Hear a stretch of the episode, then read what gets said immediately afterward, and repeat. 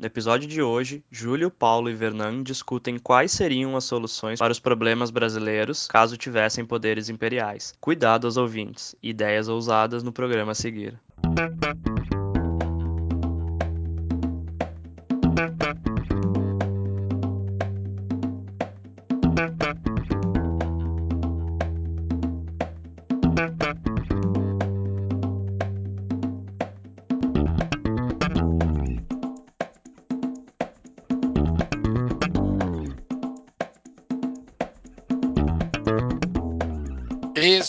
Tapa da Mão Invisível, podcast destinado àqueles que querem ouvir ideias que abalam sociedades e que não são ditas na mídia tradicional. Bem-vindo, Paulo Fux. Grande Júlio, tudo certo? Tudo beleza? Bem-vindo, Vernan Wolf. Tudo bem, Júlio? Tudo bem, Paulo? Aí, mais uma vez, uma satisfação, uma alegria poder participar com os colegas aí desse querido podcast para discutir essas ideias aí e tal, tópicos interessantes sobre Brasil e sobre os Estados Unidos. Feliz ano novo, né? A gente não tinha se falado ainda em 2019. Ô, feliz ano novo aí, Júlio. Feliz ano novo, Paulo.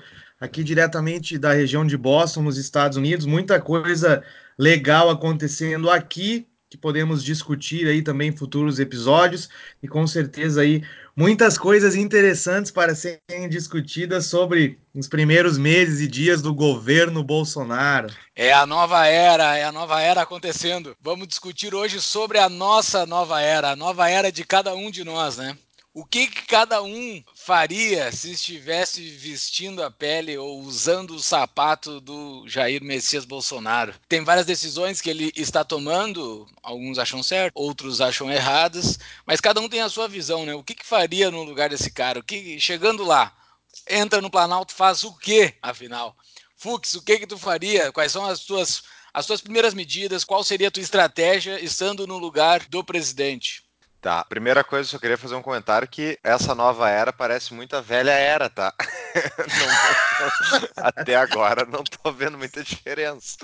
Mas enfim, olha, eu tenho duas abordagens, tá? Vamos falar agora da primeira, que é a, mais hipotética, como diria um ex-professor meu, né? Então, que é o que eu adoraria fazer se eu não fosse presidente, mas sim um ditador em chefe, tá? E que eu nunca, um cargo que obviamente eu nunca aceitaria, muito menos ser presidente, mas né, estamos falando de uma situação hipotética. Eu tenho um artigo muito antigo do Instituto Mises Brasil, que eu li há muitos anos atrás, que até hoje eu guardava de referência e tal, embora ele, ele é muito improvável, ele é muito interessante. E eu reli ele hoje para fazer esse podcast, e o nome do artigo vai estar na show notes, chama Um Plano de Governo para o Próximo Presidente Brasileiro. É um artigo do Leandro Roque de 2009, tá? 2009, ou seja, muito mal, hoje, 10 anos atrás. E ele dispõe em 48 meses o que, que seria feito para desmantelar o governo federal e implodir Brasília, tá? E é isso que eu faria, né? Então, obviamente, sem as pessoas dentro, tá, pessoal? Não gostaria de matar nem,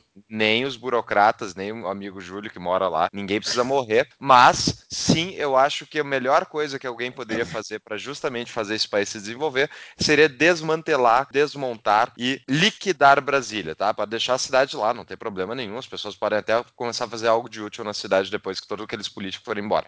Bom, que, que é a primeira coisa que eu faria, tá? Que é um pouco inspirado nesse artigo, mas também num artigo do Leandro Narlock, que ele escreveu na Folha um tempo atrás. Então a gente está hoje em dia, por exemplo, um déficit gigante da Previdência Social brasileira, né? Aquela carta, enfim, que foi dada de presente em muitas aposentadorias, a gente tratou no último episódio sobre Previdência Pública e tal. Então, uma das coisas que a gente poderia fazer para liquidar a Previdência, daí eu falo liquidar, sim, encerrar a Previdência Pública e tornar opcional o pagamento para quem quisesse, ou melhor ainda, nem tendo a opção, mas ainda assim teria que ser restituído todo mundo que teve contribuições feitas e que precisaria então receber seu dinheiro de volta. Como é que a gente resolve isso? Da noite para o dia, eu tenho uma solução. Privatiza, vende uma parte da Amazônia, faz um grande banquete mundial, oferta globalmente. A Amazônia.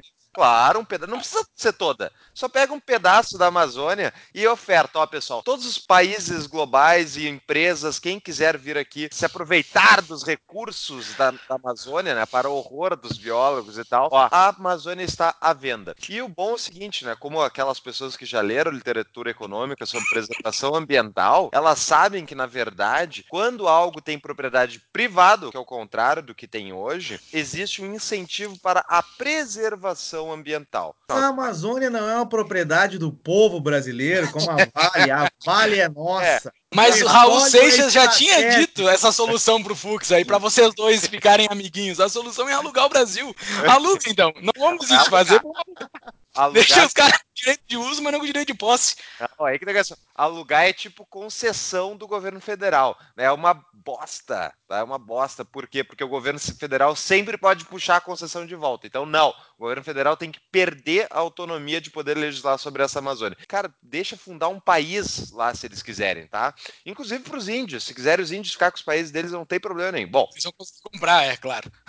eu adoraria comprar, né? Mas vamos lá. Eu até puxei aqui vocês sabem quantos por cento do território brasileiro é de propriedade do governo federal brasileiro? Eu gostaria que vocês me dissessem isso, vocês nunca vão acertar. Partindo do pressuposto que todos os brasileiros têm que pagar o imposto territorial urbano disso, vou dizer que é 100% do governo, não existe propriedade privada.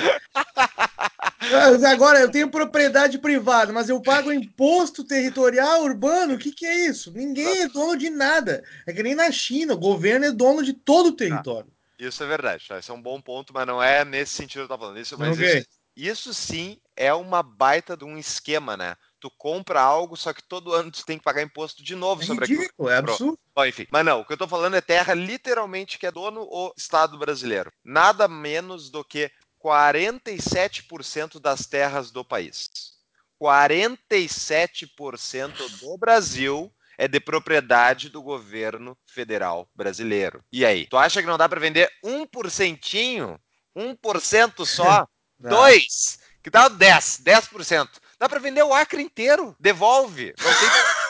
ah, então o que, que acontece? É óbvio, essas boas partes dessas terras elas têm questão de preservação e tal, mas boa parte é justamente nos estados do norte do país, né, que tem então na Amazônia. Então é isso que eu tô falando. Faz propriedade privada, vende esse negócio e isso deixa as pessoas explorarem. Isso vai ter preservação ambiental, porque o incentivo daquela pessoa que mesmo, digamos, a pessoa pega uma parte da Amazônia, se ela devastar aquilo, que nem acontece hoje, que os caras querem produzir naquele campo e eles devastam aquela terra, eles devastam uma vez, vão tirar até o sustento daquela terra por alguns anos, depois a terra vai perdendo a capacidade né, de prover, porque ela justamente pelo uso extensivo da terra. Mas se forem olhar outros históricos, a gente pode puxar depois, de preservação de áreas, enfim, áreas comuns, a melhor solução é ter propriedade privada, cria-se um incentivo para preservação e vão sim, aquelas empresas biomédicas e bababá, vão sim tirar muitos remédios maravilhosos de todas aquelas plantas que estão lá, beneficiando todos os brasileiros e o mundo com novas tecnologias, novas questões médicas. E o Brasil se livra da previdência pública. Só nisso já resolveu uma boa parte dos problemas brasileiros. Eu quero ver se vocês têm uma solução melhor que a minha. Eu acho interessante que tu solucionou aí só uma parte do problema, né? Uma grande parte do orçamento atual. Mas a gente ainda segue submisso ao Estado, a gente ainda segue submisso aos seus ditames e suas regras, para vários outros pontos. Tu livrou somente a Previdência. É que eu só, eu só quis falar isso para não ficar aqui 20 minutos falando, mas eu tenho o resto. Hein? Calma, a gente volta depois. Várias então, ideias tá. aí. Não, é, eu tenho algumas assim que são as prioritárias dentro de um governo. Primeiro é reduzir a força dos políticos. É reduzir a força dos políticos no longo prazo e principalmente das más ideias, né? Tem que se lutar muito, embora eu concordo que para o orçamento o foco principal é dentro da previdência, mas tem que se lutar muito para que os partidos que defendem coisas sem sentido possam ter o seu funding, que é principalmente a, a retirada do fundo partidário. Eu acho que isso deveria estar na pauta inicial do governo no primeiro dia. Não pode ter dinheiro público para partido político. O partido político tem que se sustentar por conta. Não é, não é só um capricho orçamentário ou um capricho que, ah, eu não quero que o partido tal receba dinheiro. Não. É que eu sei que aquelas ideias deles não vão se sustentar no futuro, eles não vão conseguir se manter no futuro. Então, é o fim no longo prazo de ideias completamente totalitárias que permeiam a sociedade brasileira. Parte disso foi sanada pelo fim do imposto sindical, porque o imposto sindical ele sustentava essas ideias completamente imbecis que rondavam dentro do Brasil e que ainda rondam, mas estão perdendo força. Tu não vê mais uma medida do presidente, tipo, todas essas coisas que o, que o governo Bolsonaro colocou agora nesse primeiro mês, já teria sindicato na rua, se tivesse aquele imposto sindical. Eles não têm mais o orçamento para botar sindicato na rua e travar cidades com todas essas medidas, mesmo que foi mais ou menos que o Bolsonaro botou nesse primeiro ano, eles teriam força de travar cidades. Hoje eles não têm mais força. E isso é muito bom para o longo prazo do Brasil. Mas o fundo partidário tem que ser acabado para terminar o financiamento para outras ideias. E outra coisa que é principal, assim, que para o cidadão ter força em cima do Estado é o porte de armas, né? Porte absoluto de armas. As pessoas têm que poder ter armas. Ele vai ter que brigar. Hoje a gente sabe que não está dentro da força do presidente, mas para que o Estado tenha uma força pequena frente ao cidadão, o cidadão tem que ter o direito de usar armas. E para que as ideias ruins não se permeiem na sociedade no longo prazo, o governo não tem que sustentar as ideias ruins. Esses são meus dois principais pontos que tem que ser atacado no momento inicial. Mas deixa, deixa eu rebater uma coisa. Tá, tipo, nos outros países, ok, não tem fundo partidário. Eu também, óbvio, não quero que tenha, acho um horror. Eu acho que sim, é um incentivo perverso. Mas não é porque não tem fundo partidário nos outros países que os políticos não oprimem também os seus cidadãos mas as ideias de esquerda, as ideias extremamente socialistas, elas não têm funding, elas não conseguem se manter. Claro que tem! Consegue, com, claro não, que tem! Não consegue se manter com a força que o, que o cidadão comum consegue manter as ideias dele. O Vernan é testemunha, tá? Alessandra Oscario Cortez, o Bernie Sanders, Democratic Socialism, está chegando daí, to America. Ah, tá mas crescendo. tá chegando, mas daí. Vira essa boca daí... pra lá, deixa eu. Deixa eu ó, não, Maria, só, não, só deixa eu falar a madeira aqui, ó. Tô batendo três coisa, vezes na madeira. Ô, Fernando, só uma coisinha. Quando o Trump falou no State of the Union desse ano, isso. Os Estados Unidos jamais vai ser um país socialista. Só três não se levantaram, velho. Só três não se levantaram. Ou sei lá, é meia dúzia. Tu olha, tá aquele mar de gente em pé batendo palma de pé que os Estados Unidos Mas... jamais vai ser socialista. Se isso é falado no Congresso do Brasil pelo presidente, Mas... fica meio a meio, cara. Fica meio a meio. Fico... Primeiro que nu... isso nunca vai ser falado pela boca de um presidente brasileiro. Jamais seremos um país socialista. Nós claro, nunca vamos dito, ouvir. Foi dito pelo Bolsonaro. Vocês são fã dele. Olha aqui, ó.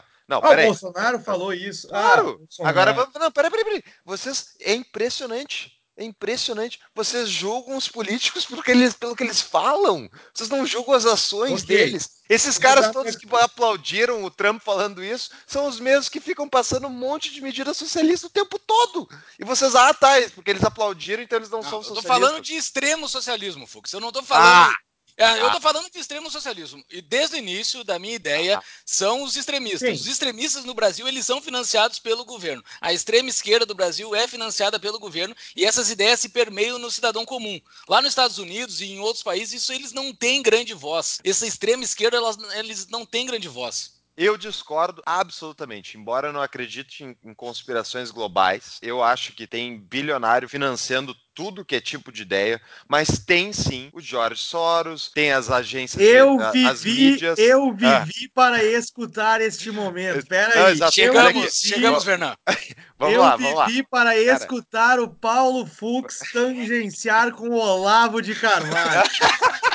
Eu vi não, não. para escutar esse momento. Cadê o cigarro, Fux? Pra quem... Porra, ora, porra! Mas para quem ouviu o nosso episódio sobre guerra cultural, a minha visão é muito mais parecida com a do Eduardo Wolff do que a do Olavo de Carvalho. Eu não acho que tem uma conspiração global e tal. Mas é só ler. É o país, que é, é o país brasileiro, é só ler a Folha, o próprio Estadão, as matérias. Todos os jornalistas são de esquerda, não por uma conspiração, mas são de esquerda por causa de afinidade ideológica, acabam parando no mesmo tipo de emprego, mas enfim, essas pessoas todas defendem essas ideias e eles não estão sendo pagos pelo governo, eles estão sendo pagos pela população que consome esse tipo de, de jornal que é esquerdista. Não é pelo fundo partidário que os caras estão lá fazendo proselitismo para o governo, defendendo que o governo okay, tem que ser intervencionista. Deixa eu ver se eu entendi. Deixa eu ver se eu entendi. Nós temos aqui o Fux. Se fosse o Bolsonaro, ele ia arrendar o Brasil para o capital ah, privado. Não, vender. Vender. Oh, oh, beleza. O Júlio está querendo fazer, né, armas para todo mundo. armas para a vida. Não, eu, claro que eu tô com isso em tom de brincadeira. Eu tô falando isso em tom de brincadeira, mas pelo que vocês comentaram, e eu acho que, claro, que nós três estamos dentro de um espectro similar de pensamento liberal, mas eu acho que parte da solução, ou o que o Bolsonaro deveria fazer, passa por é, reduzir né, a atuação e o tamanho do, do, do, Estado na sociedade brasileira em diversos pontos. Aí o Júlio mencionou na questão da própria defesa, que é o porte de armas, falou do fundo partidário, Fux falou aí é, do território, da propriedade privada. Eu acho, pessoal, se eu fosse o Bolsonaro, eu ia. Agora eu vou tentar voltar para o mainstream. para variar, né? Aqui, vai lá, vai lá. Eu acho que eu não vi no governo Bolsonaro, vocês podem me corrigir aí se eu estiver errado, vocês estão mais, mais próximos do Brasil. Uma coisa que eu vi no governo Trump, quando o Trump assumiu, e aqui eu não estou defendendo ele, mas eu quero falar de simbolismos e emblemas. O governo Trump ele foi muito cuidadoso com o que nós chamamos os 100 dias do governo. Os 100 dias do governo inicial, eu acho que o governo Bolsonaro ele deveria ser mais, como é que eu vou dizer, mais tácito, mais forte naquilo que, aquilo que ele gostaria de fazer para a economia e etc. nesse início de governo. Ele deveria deixar mais claro. Talvez vocês estejam aí possam me contrapor e dizer que não, ele fez algumas medidas, mas o Trump no início ele foi tácito naquilo que ele queria. Ele mostrou a direção para a qual ele queria levar o país. Eu não vi isso muito no governo Bolsonaro ok? Mas eu acho que eu faria o seguinte: eu tomaria muito cuidado na questão econômica, claro, é o que eu quero mencionar. Eu acho que em termos de política macroeconômica, o Brasil deveria tomar um certo cuidado e implementar com rigor aquilo que, e agora vocês vão me matar, mas eu vou falar, eu acho que o governo Lula fez com muito cuidado no início, chamado tripé macroeconômico. Eu teria um certo cuidado com a política macroeconômica para implementar, assim, né, superávit primário para as contas do governo é, voltarem ao normal ou numa trajetória de declínio, porque infelizmente o governo Dilma eles liquidaram com as contas do governo. Câmbio flexível, porque o câmbio nada mais é que o preço da divisa e preço por si só, preço de câmbio, salário, que é o preço da mão de obra, juros, que é o preço do dinheiro, tem que ser flexível e livre. Então, câmbio flutuante e as metas aí de inflação. Eu acho que o governo tem que tomar cuidado nessa questão aí. Eu tomaria um cuidado especial nessas questões. De uma área que eu não ouço a galera falar muito. E eu acho que se eu fosse aí, tivesse no lugar do Bolsonaro ou da equipe do governo, eu ia entrar full nessa questão, seria o seguinte: eu sou a favor de, de o Brasil crescer economicamente através de crescimento de produtividade. Nós falamos no episódio anterior sobre os Estados Unidos, que os Estados Unidos foram um dos países do mundo que eles entenderam que o crescimento econômico ele vem pelo lado da oferta, produtividade, dos dois principais fatores de produção, que é trabalho e capital. Como é que eu acho que o governo Bolsonaro deveria fazer o Brasil crescer tomando cuidado da produtividade? Abertura comercial. Pouca é, esse era o meu segundo momento aqui. É, pouca gente fala sobre isso, eles deixam esse termo um pouco relegado, mas o Brasil, e aqui eu, eu, eu fiz algumas anotações só para a gente ter ideia. O Brasil é a oitava maior economia do mundo, tá, pessoal? É o 27 maior exportador, 3% do PIB mundial é o Brasil, mas a corrente de comércio brasileira ela é muito pequena. Corrente de comércio que eu falo somatório, né, das exportações com as importações. A corrente de comércio brasileira, como fator do PIB no Brasil, é 24% do PIB só corrente de comércio brasileira. O Brasil está próximo de grandes países como o Sudão, que é 22% do PIB, e o Paquistão, que é 25% do PIB, essa corrente de comércio. Eu acho que o Brasil deveria reduzir drasticamente as tarifas de importação, principalmente, para fazer com que aí as empresas, os empreendedores brasileiros pudessem se tornar mais modernos, pudesse aí ter um grande ganho de produtividade no lado da oferta, para fazer com que mais produtos conseguissem chegar ao consumidor com preços mais baratos. Ia gerar, no curto prazo, um certo desequilíbrio em termos das empresas brasileiras que não são eficientes? Sim, geraria mas a gente sabe que isso no curto prazo é benéfico. Aquelas empresas que não são eficientes quando colocadas diante da concorrência, se elas não conseguirem aí eh, manter eficiência, elas têm que sair do mercado, sair do, do, do jogo econômico. Então eu acho abertura comercial. Não ouço ninguém falar isso. Eu, se vocês ouvem aí, podem me corrigir. Mas aumentar a corrente de comércio brasileira com importações e com exportações também é uma coisa que eu faria assim, ó, grande, um grande, um big deal nessa questão aí, pessoal.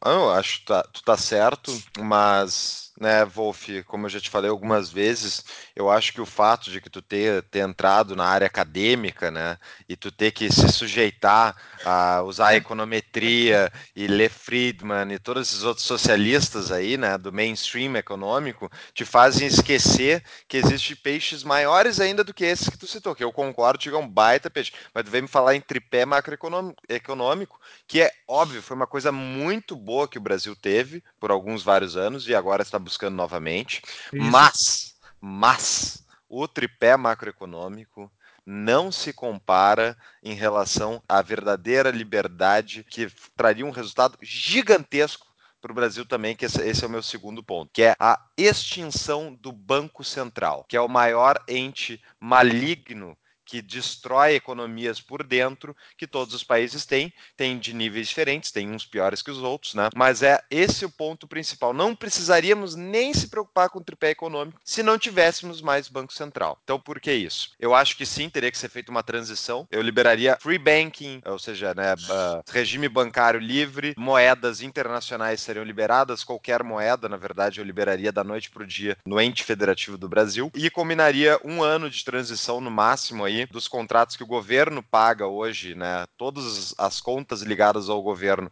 que estão ligadas em reais, só por isso eu manteria o Banco Central por um ano, ainda com, com o real, mas não mais com curso forçado, ou seja, as pessoas não são mais obrigadas a aceitar somente real, elas podem aceitar outras moedas e as pessoas escolhem as moedas forem mais adequadas para o seu consumo pessoal. O que que isso traria, tá? Primeiro, que uma coisa que, diga-se passagem, foi muito bem feita pelo último presidente do Banco Central, o Ilan, eu nunca lembro sobre o nome dele direito, como é que Gold se fala. Gold É, foi muito, muito bem feito. Ele trouxe de volta a inflação a um patamar baixo. lembrando para aqueles que não são economistas, em que inflação é basicamente emissão monetária por parte do Estado, que ele Temos emite um episódio bem explicado sobre isso, o que o governo e... fez com o nosso dinheiro. Exatamente, então que emite moeda para pagar suas contas. E daí o meu ponto é, o Ilan trouxe de volta a inflação para baixo. Eu tenho certeza que esse novo presidente do Banco Central aí vai honrar o sobrenome que ele tem, né, e vai manter uma inflação baixa também. Porém, a gente já teve vários aí presidentes de Banco Central que não acreditavam nisso, né?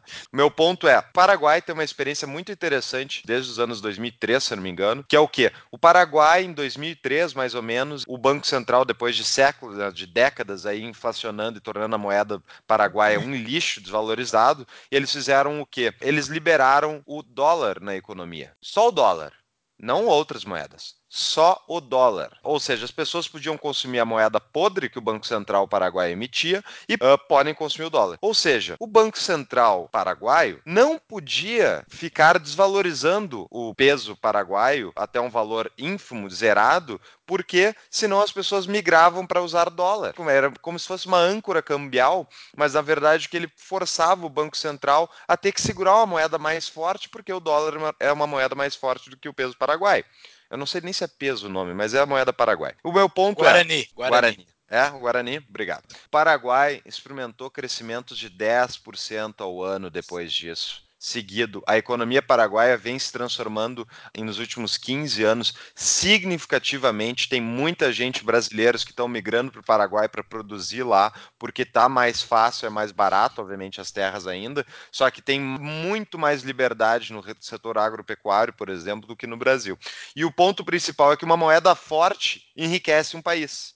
Esse é o ponto principal de discordância com os economistas esquerdistas, os economistas heterodoxos, que acreditam que tem que ter uma moeda desvalorizada, tu tem que ter taxa de 4 para 1, né? ou seja, um, um dólar valer 4 reais e só, daí tu exporta produtos e traz dinheiro, a mentalidade mercantilista que esses caras têm ainda. Então, meu ponto é para liberar o Brasil das amarras do subdesenvolvimento, libera o câmbio, e como é que tu libera o câmbio para nunca mais voltar ao Banco Central? Tu abole a moeda nacional e deixa as pessoas escolher a moeda mais forte e adequada que elas quiserem. Liberdade é o que a gente defende nesse programa, não é, pessoal?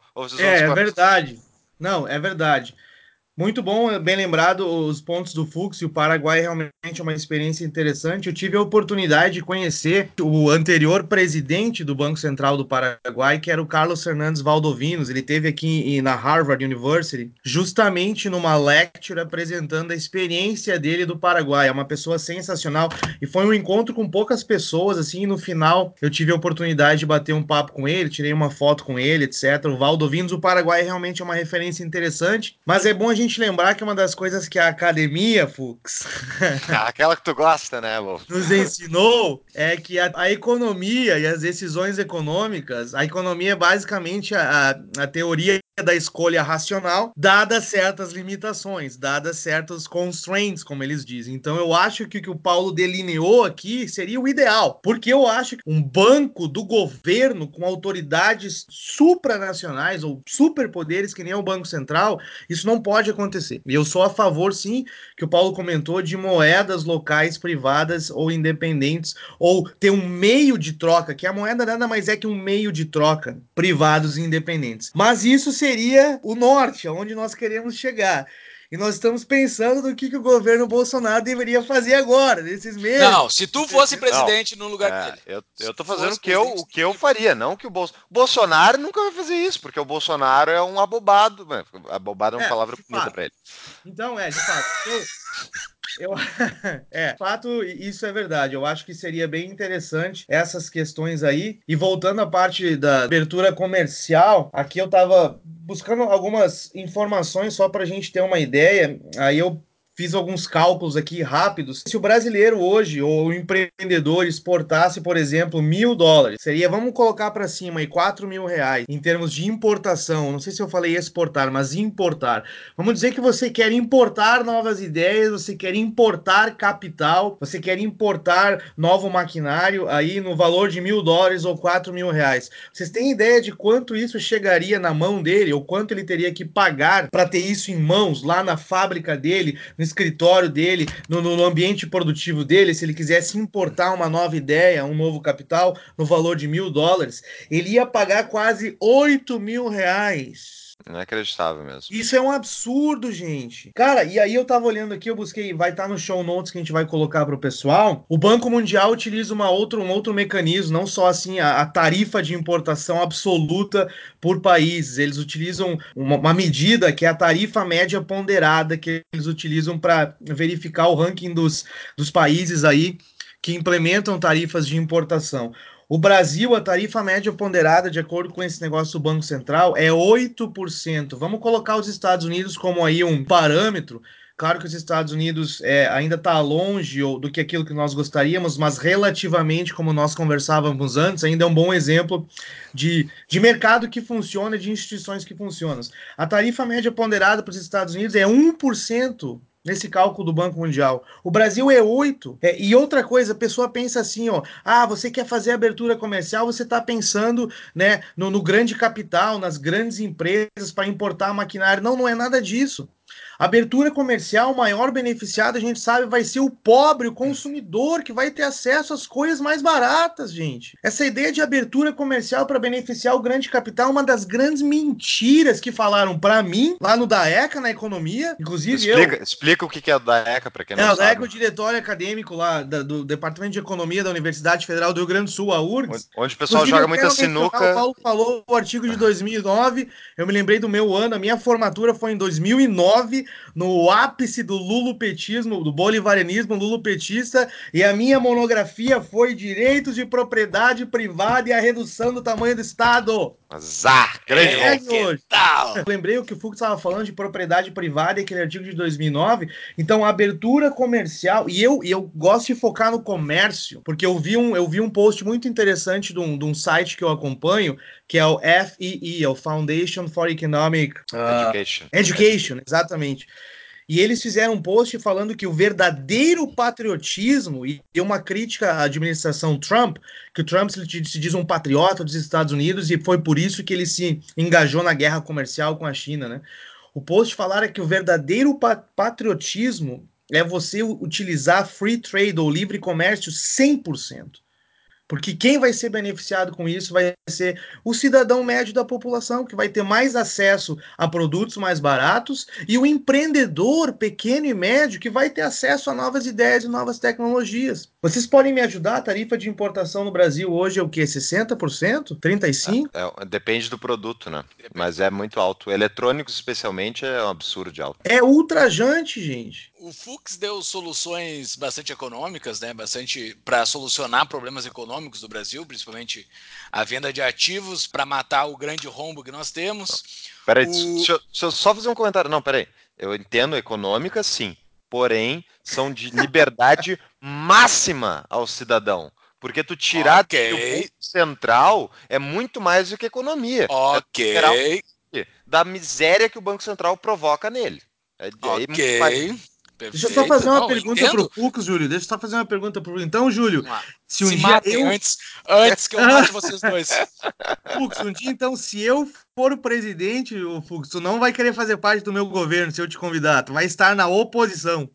Sim, só o seguinte, eu aceito só por um mês, só para combinar como é que a gente vai implodir o prédio dos bancos centrais e depois eu vou embora. Não, não vou ficar lá para administrar Sim. miséria. Não, não vai ser presidente, que vai ser muito fácil fazer uma teoria que ele foi pago pela CIA e treinado pela CIA. Então, o Fernando não vai ser presidente. Buenas, pessoal. Deixa eu fazer uma interrupção aqui só para lembrar os nossos queridos ouvintes de que temos anunciantes nesse programa. E o anunciante é a Cap Rate. Pois então, lembra da Cap Table? Os mesmos empreendedores da Cap Table abriram uma outra opção de investimentos. Renda fixa, através do mercado imobiliário. E o projeto atual, por exemplo, está pagando 12% de rentabilidade anual. Conheça em www.caprate.com.br. Cap é C-A-P, Casa André Paulo, rate.com.br. Seguimos a programação. Tá, voltando aqui. Vocês deram eh, soluções econômicas que aumentam liberdade, tudo bem. Eu, eu concordo muito com essas teorias de vocês e acho que num segundo momento elas seriam fundamentais para melhorar principalmente a vida do pobre. Porém, elas não conseguem se manter no longo prazo, porque é muito fácil vir o próximo ditadorzinho depois do, do presidente que chegar ali e inverter absolutamente tudo que vocês fizeram, porque vocês não mudaram o principal dentro do país, que é a mente completamente do pessoal que está aqui dentro. Então, assim, tem que tirar o poder do meio e passar para as pontas. As minhas duas primeiras medidas é simplesmente para tirar poder de político. Não é para resolver nada de economia. Não é porque não é isso que vai tornar o Brasil um país melhor. O que vai tornar o Brasil melhor é tirar da mente do povo essa mente estatizante que o governo vai cuidar da minha segurança, da coisa mais importante que tem para mim, que é a minha própria vida, e o que o governo vai cuidar de mim, da minha opinião política, porque vai ter alguém completamente ativo, botando ideias completamente ativas, e eu vou entrar como uma marionete desse cara que está sendo sustentado pelo governo e se retroalimenta. Por isso as minhas duas primeiras medidas. Mas as minhas próximas medidas é para continuar essa redução do poder do público, do coletivo, que é tirar o poder do federal e passar para os municipais. Tirar redução do poder federal e diluição para os municipais. E isso vai gerar várias forças pequenas dentro do Brasil, regionais, completamente toscas. Vai aparecer coisas completamente sem sentido, mas é muito melhor do que ter esse grande poder central aqui dentro. Porque se a gente resolver problemas econômicos primeiro, o, como eu já falei, o próximo que chegar vai nos destruir completamente. Vai, vai, vai, vai destruir tudo que a gente fez. Primeiro tem que mudar a mente dessa gente que acha que o governo vai resolver os nossos problemas. O governo não vai resolver problema nenhum. Eu tô desconfiado, Júlio. Paulo, eu acho que o Júlio fez parte da campanha de governo do Bolsonaro. O Júlio acabou de delinear aqui o mais Brasil, menos Brasília. Não, não, não, não, não, não, nada a ver. Nada a Nada, ver. nada a ver. Isso o Bolsonaro Olha- amigos. Sim, mas peraí, peraí. Agora de- deixa eu. Isso tu falou, Júlio. É exatamente o meu outro ponto que eu ia apresentar, tá? Que é, eu concordo contigo, os problemas de fazer reformas na, em Brasília, no poder político central, é que sim, podem ser desfeitas, né? Logo, no, embora dependendo do que for da reforma que for feita, daí eu vou defender o meu ponto. Se o Brasil acaba com o Banco Central e libera as pessoas escolherem as moedas que vão consumir, eu te garanto que não vai ser assim da noite para o dia para devolver para o Estado esse poder, porque as pessoas vão sentir o benefício da liberdade vão. econômica. Vão... Não, Não vão? Não tá vão. louco? Poder vão. de compra. As pessoas não gostam da bagunça. Eles querem, eles querem ser tutelados. É, pá. Perguntas, pergunta para uma pessoa se elas preferem cuidar da sua própria saúde ou saber que vai ter um hospital esperando por ela a qualquer momento no SUS. Elas não querem cuidar da sua própria saúde. Elas querem que tenha o SUS, mesmo que o SUS tenha uma fila. elas, elas preferem isso. É que a alternativa do que essas pessoas não enxergam é que o, o dinheiro todo que elas já pagaram para o sistema. É por isso que elas não enxergam. Não é porque elas são burras ou são Não irracionais. dizendo que elas são burras. Esse Não, é o elas não enxergam, não enxergam o que, que elas angustiaram já desse sistema. Elas enxergam o hospital tá ali, com fila e tal, e não enxergam que elas deixaram de usufruir por conta própria. Mas deixa eu voltar ao meu ponto. O principal jeito de, eu concordo aí contigo, Júlio, da gente garantir que quaisquer que sejam as reformas sejam válidas e durem, é a secessão. Aumento da concorrência política é, o melhor, é a melhor maneira, ao meu ver, de garantir que alguns estados, pelo menos, vão se dar melhor e as pessoas que estão lá vão melhorar a sua vida significativamente. Votar vai com acabar... os pés. Exato. Vai acabar com a tragédia dos comuns, que é a centralização de recursos em Brasília para sua distribuição por burocratas e políticos para Brasil afora, ou seja, as pessoas estão pagando impostos por uma vala comum, alguns pagam mais do que outros, alguns recebem mais do que outros, e isso gera uma tragédia dos comuns que é definido lá por cima quem é que vai, quem é que vai escolher, quem é que vai ficar com um pedaço maior da pizza. Então, a minha outra solução seria justamente, justamente, a única coisa que um qualquer presidente deveria fazer no primeiro mandato, a única reforma forma que ele deveria tentar aplicar é: vamos dar a possibilidade dos estados saírem da federação, irem embora de Brasília. Quem quiser fica, quem não quiser vai embora. E eu vou dar um exemplo para concluir, eu já te passo a palavra, Wolf, que é o caso, né, embora num microcosmo, mas é um exemplo do que é possível, né? Um minúsculo, minúsculo mesmo, tem 45 mil habitantes nesse país, né? É o total. É um é estádio nosso... de futebol, Fux. Exato, vamos estádio dar um de futebol. Vamos dar um exemplo que é Liechtenstein, que tem 45 mil habitantes só, é um minúsculo estado. Só que o que, que acontece? O príncipe regente de Liechtenstein, né? Ele tomou o poder, eu acho que acho, faz uns 30 anos mais ou menos, mas era um país minúsculo e quebrado. Quebrado, não era o país que é hoje civilizado, rico e que é um lugar que muitas pessoas querem emigrar para lá e eles não deixam porque não tem onde enfiar as pessoas, né? Então, esse país estava quebrado. E daí, há mais de 30 anos atrás, eles começaram medidas liberais, começaram a liberalizar completamente a economia, tiraram um monte de amarras, especialmente no setor financeiro, e daí sim, ele trouxe muito capital para lá, mas também tem muita indústria e tal. E esse país se desenvolveu absurdamente tanto que o príncipe decidiu há vários anos atrás, oferecer a possibilidade das comunidades locais daquele reino de ir embora. Ele ofereceu e disse, deixou permanente a opção. Se vocês quiserem vazar da Federação de Liechtenstein, vocês podem, podem fundar o seu próprio país e um abraço, tá liberado. Ninguém foi embora. Por quê? Porque ele não oprime seu povo, ele deixa livre. A economia é livre, as pessoas fazem o que quiserem. Ele só tem a defesa nacional, SIC, né, essas coisas Opa. mínimas. É. Não, que é o. é tem o, defesa é o... nacional? Oh. Ah, tem acordos, né? O cara tem o reino lá, alguém tem que proteger o castelo, né? Sempre vai ter defesa da propriedade, né, Fernando? Eu então vivi, eu vivi para escutar o Paulo. Defender tá... a monarquia. Não, tô brincando, tô zoando. É, uma monarquia. Mas... O Liechtenstein é um exemplo muito bom. Vai, Paulo. Então, encerrar era basicamente isso. Foi a opção da secessão para os estados brasileiros ia fazer com que acontecesse o que, ao meu ver, né? Daí chutômetro total. O Rio Grande do Sul, se fosse isso acontecesse há 10 anos atrás, iria virar a República Oriental do Rio Grande do Sul, né? Um, um ambiente soviético liderado por Tarso Genro, mas São Paulo, em compensação, ia virar Liechtenstein.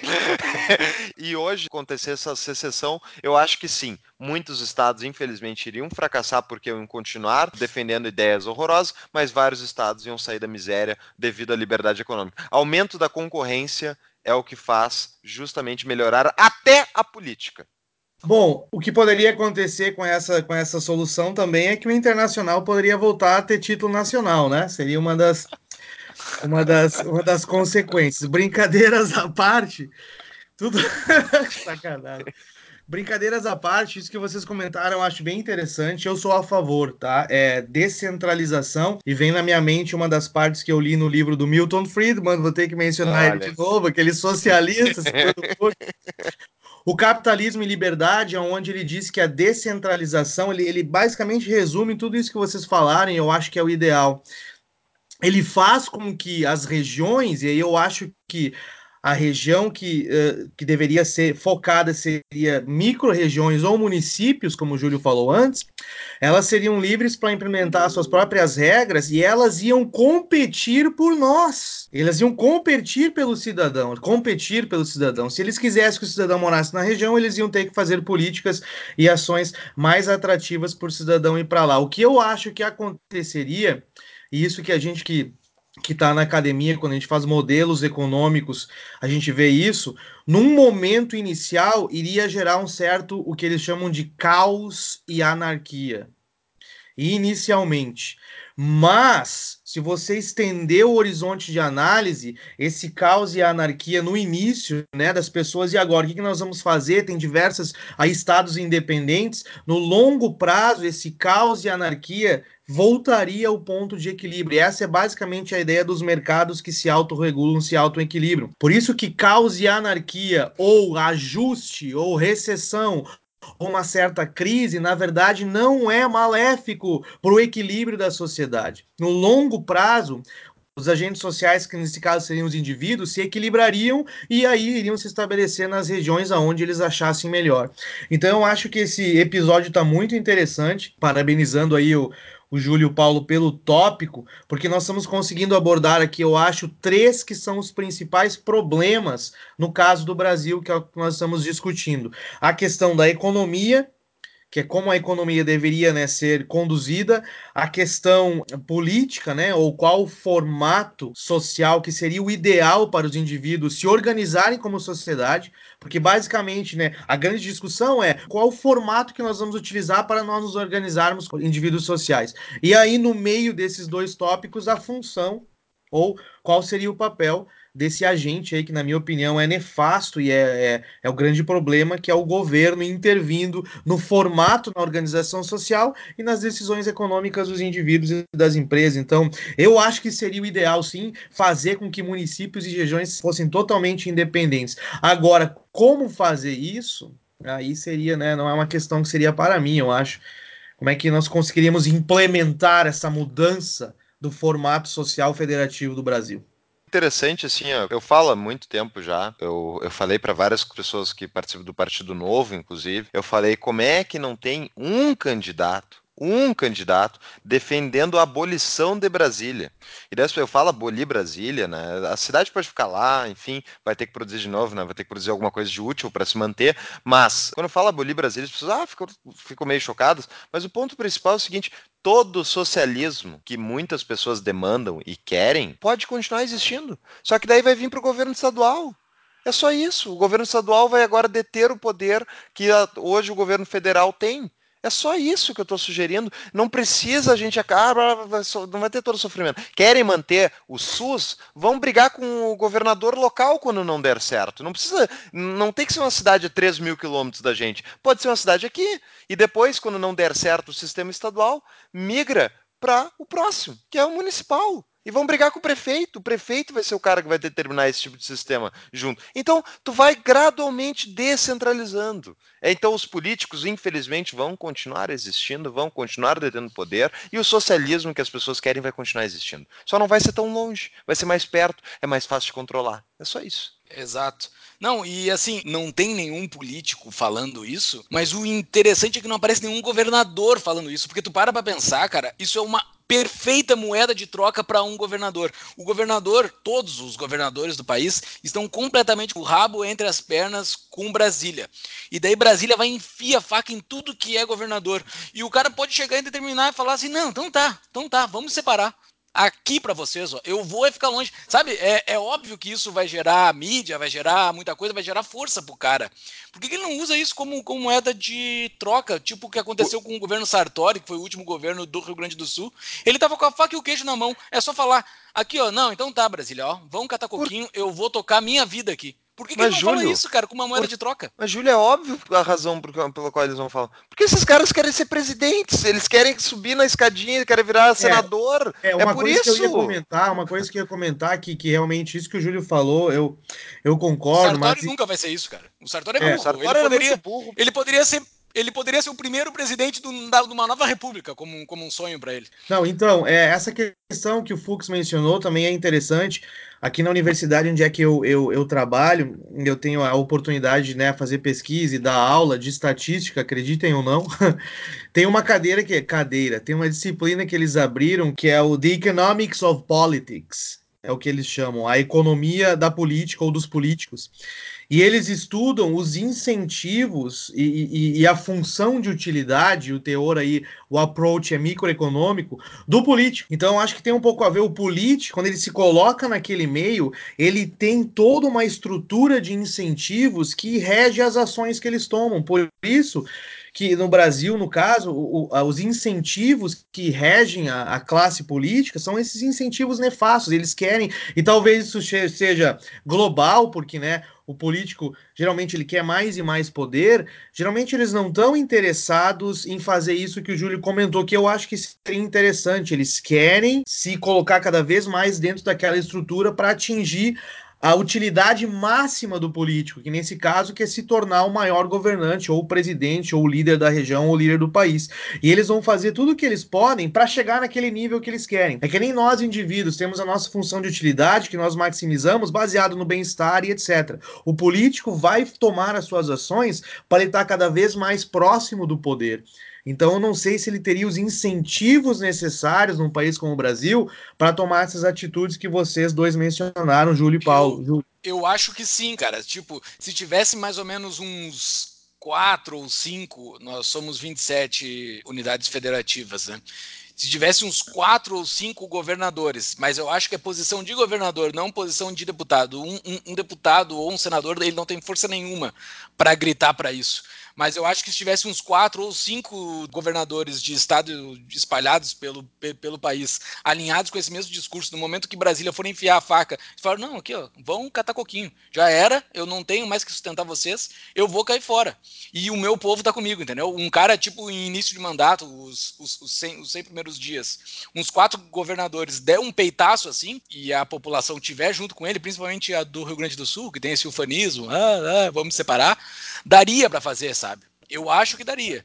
Mas assim, tem que ser o papel do governador. E hoje no, no Brasil não tem isso. Não tem nem perto. Botou então... meia dúzia de.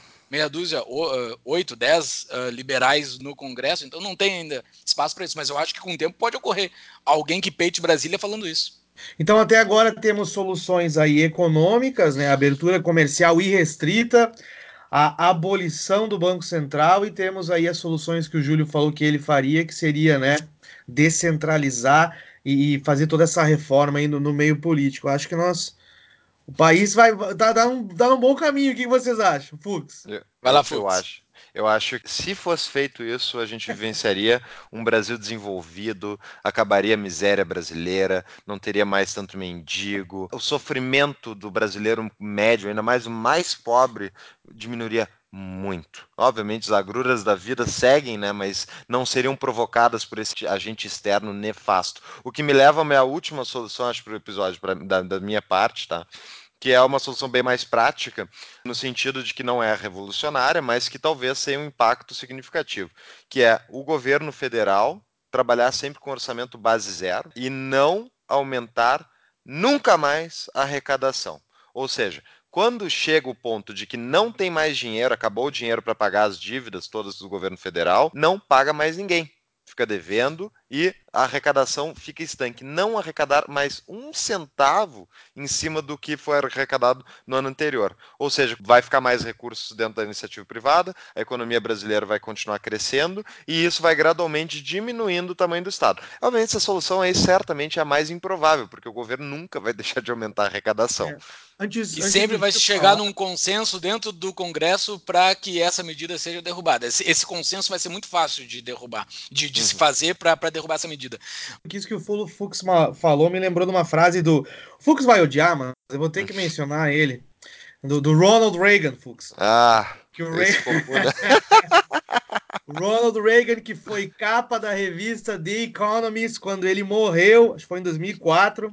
A The Economist, que agora eu costumo chamar de The Economist. Ele, é. Eles Tá mudaram a linha editorial deles, eles estão muito mais The Economist que The Economist. Fizeram a capa quando Ronald Reagan e o título era, Fux, The Man Who Beat Communism. O cara que disse. Claro, eu tô brincando. O Reagan falou uma frase interessante que é o seguinte: as pessoas dizem que um governo que gaste mais é como se fosse um navegador bêbado. E ele diz na frase que isso é uma injustiça com os navegadores. o Ele- navegador bêbado ficou bêbado com o próprio dinheiro. O, Então- o- o Reagan era um grande frasista, sensacional frasista. E essa é a melhor qualidade que ele teve. Bom, um dos, um dos, uma das últimas medidas aqui que é fácil de ser batido pelo próximo presidente, mas que eu acho que é interessante fazer é acabar com esse monte de Ministério de Cultura, de Esporte, Direito, de não sei o que, e Ministério da Família, da Mulher e o escambau. Acabar com esses ministérios tudo, que não faz sentido nenhum o governo se meter nisso, não faz sentido nenhum o governo se meter em nada, mas essas coisas são completamente nefastas, ele está se metendo. Eu acho que até tem uma solução final aí. A outra coisa que eu acho que seria muito importante, tá? Era acabar com o MEC. Mais, mais, é, impor- que Ma- isso sim. mais importante que acabar com o Ministério da Cultura, com os outros ministérios, é acabar com o MEC. Principal questão que o MEC serve, tá? seja o MEC, seja o Ministério da Educação, né? o mesmo caso no sistema americano, em qualquer país. A principal razão de existência de um Ministério da Educação é para doutrinar as crianças ao quê? Não a marxismo ou a conservadorismo, isso de vez em quando vem junto, mas não é para isso. A principal razão é para ensinar as crianças de que sem o papai Estado não é possível ter civilização, que o Estado é a grande estabilidade da sociedade e que sem o Estado vai haver o caos, o que é uma completa falácia, porque a origem de todos os estados modernos é exatamente o oposto disso. Os estados nacionais foram fundados pelos bárbaros pelos bárbaros que tomaram territórios e escravizaram as populações locais em troca de impostos. Né? E daí tem a Anatomia do Estado, que é um ótimo livro introdutório sobre o assunto para falar. Mas enfim. E o Então- Adriano Janturco explica muito bem o bandido estacionário. Exatamente, o famoso bandido estacionário. Então, que é isso? Então, a principal coisa para liberar a mente das crianças e dos pais, talvez por, por tabela, é liberar a gente do MEC. Né? Mas isso a gente sabe que essa é a- esse é o último bastião que qualquer governo federal vai entregar. Ele nunca vai entregar o MEC. As por quê? Porque é necessário para manter as pessoas alienadas sobre por que, que a sociedade funciona e por que, que ela não funciona. É isso que o Júlio falou foi sensacional, realmente reduzir toda essa estrutura de ministério que, cara, Ministério da Cultura é é uma bobagem. Tem gente que vai brigar comigo ouvindo isso aí, mas é uma bobagem. Ministério da Cultura, o Ministério da Educação, o próprio Ministério da Educação aqui nos Estados Unidos, eles têm um formato. Veja só, um país continental que nem os Estados Unidos, de costa a costa, 300 milhões de habitantes, tem o dobro de estados que tem o Brasil. E a estrutura aqui eles não têm nem ministério, são departamentos e secretarias. Tem uma meia dúzia, Secretaria da Defesa, Departamento da Defesa. Tem uma coisa que quando o Trump assumiu aqui, a, pessoa, a galera brigou com ele e ele falou uma frase quando ele assumiu. Ele colocou uma mulher no departamento de, do Department of Education, que é a Betsy Davos, que ela é inteligente e tudo mais, mas ela tá cagando e andando, por exemplo, para as questões mais macro de educação. E os caras vieram criticar, pô, o Trump não tá nem aí para educação, colocou aquela mulher que é altamente questionável. O Trump fez um comentário que ele falou assim: em primeiro lugar, educação não é questão do governo federal, ele disse isso. É importante pontuar que nos Estados Unidos, até o governo do Jimmy Carter, não existia departamento da educação. O governo federal nunca havia se envolvido na educação, fora, fora, certamente tem o impacto da educação interna, né? De que ele obrigava, tipo, certos conteúdos. Não, Wolf? Não... Não, não, é isso, isso, é, isso é verdade. Ainda assim, né, é, é, altamente questionável, porque nós Uhum. temos aqui as escolas públicas dos Estados Unidos, que é basicamente o mesmo formato, e aqui também tem problema de eles querer não doutrinar, assim, conservadorismo, socialismo, mas essa questão de que, sim, precisamos do governo. Então, aqui também tem isso, mas aqui um país gigantesco que nem os Estados Unidos, e a estrutura, entre aspas, ministerial, porque nos Estados Unidos não tem ministério, é muito menor. Então, no Brasil tem espaço, sim, para reduzir, eliminar isso que o Júlio Júlio comentou, que eu assino embaixo, eu acho que é extremamente importante. Aí, essa estrutura. Quantos ministérios tem o Brasil hoje? O Bolsonaro disse que ia reduzir, mas tá com quantos? Tá com 30 e poucos ainda, não tá? Não, deve estar tá com uns 20 e poucos, mas tem uns que estão. Tem várias super secretarias que, que são praticamente ministérios. Beleza. E... Algumas estruturas dentro do estamento burocrático brasileiro que não tem como acabar num momento assim. E eu acho que um dos problemas, antes de passar a palavra para o Júlio ali, é dessa questão da descentralização, né? Da gente dar poder para os estados e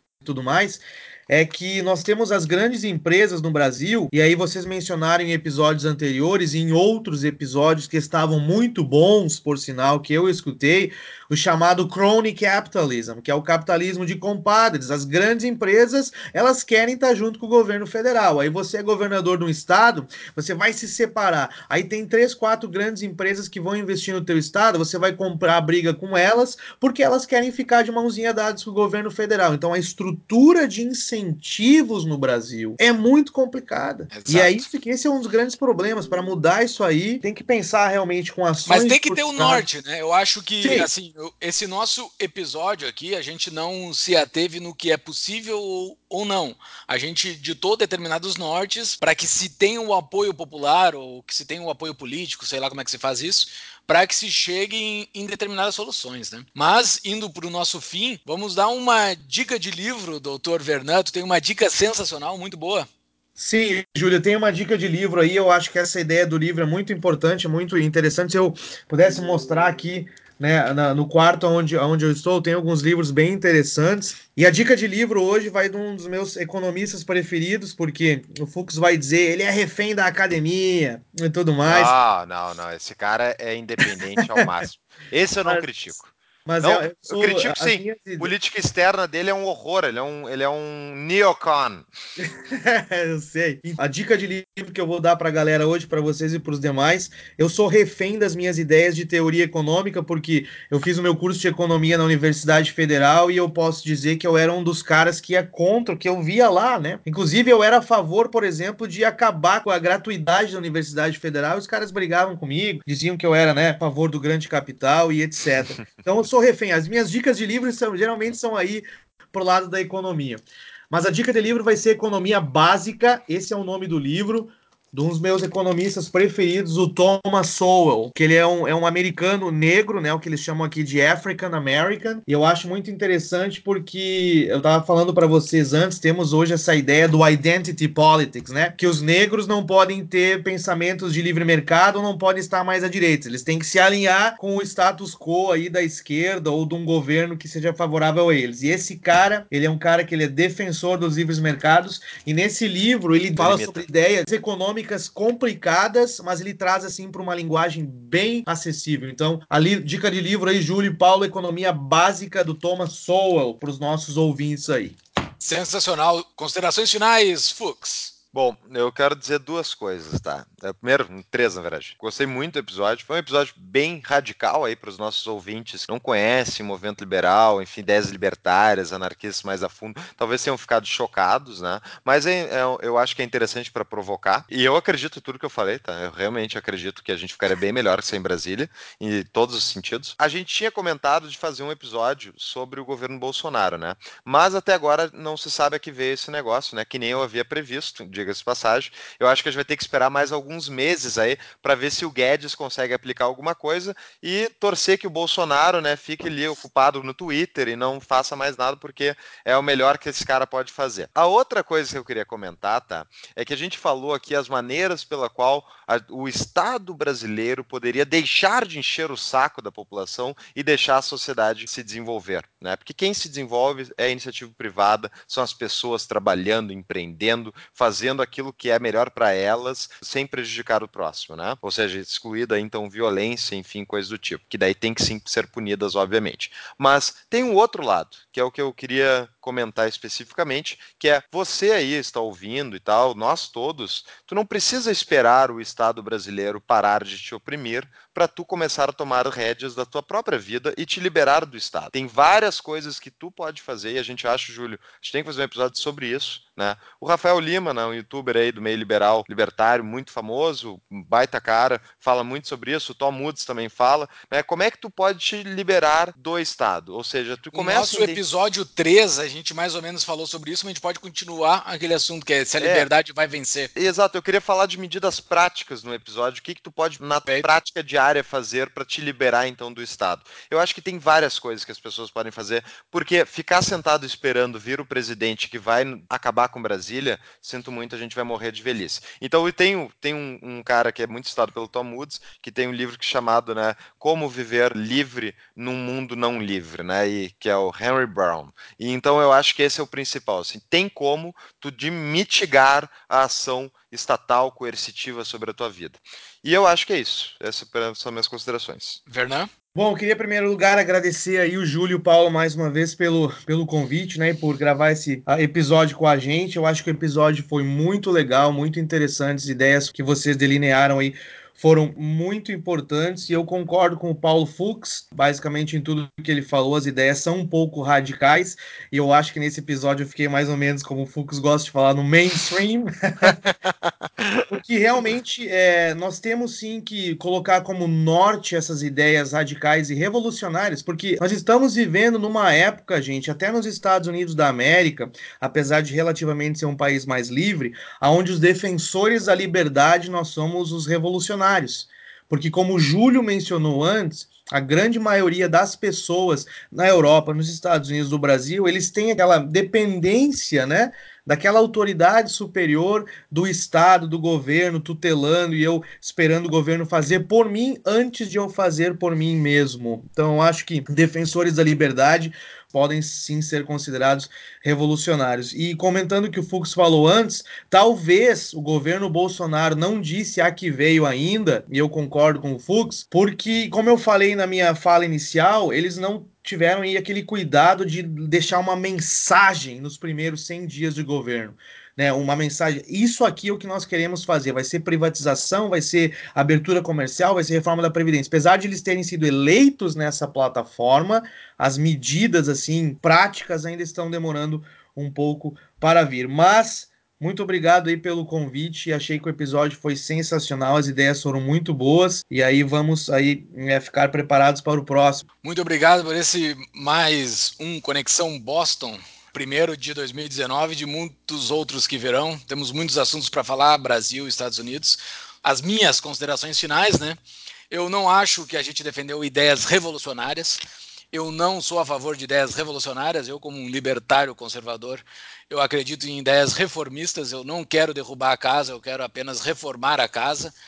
Eu não acredito em ideologias, eu acredito somente no mundo real e que a gente tem que mexer no que é possível mexer no mundo real, mas ter um norte lá na frente, ter ideias reformistas. As ideias que nós falamos aqui, embora pareçam revolucionárias, elas são reformistas. Embora a mais fora do ponto comum que o Fux abordou, que é a venda da Amazônia, isso não é um negócio revolucionário, isso é um negócio reformista. É para é reformar o próprio Estado. Eu acredito nas ideias defendidas, acredito que não é nada revolucionário, a gente só tem que apontar lá para frente. Muito obrigado, senhores. Essas foram as minhas considerações finais. Até o próximo Conexão Boston.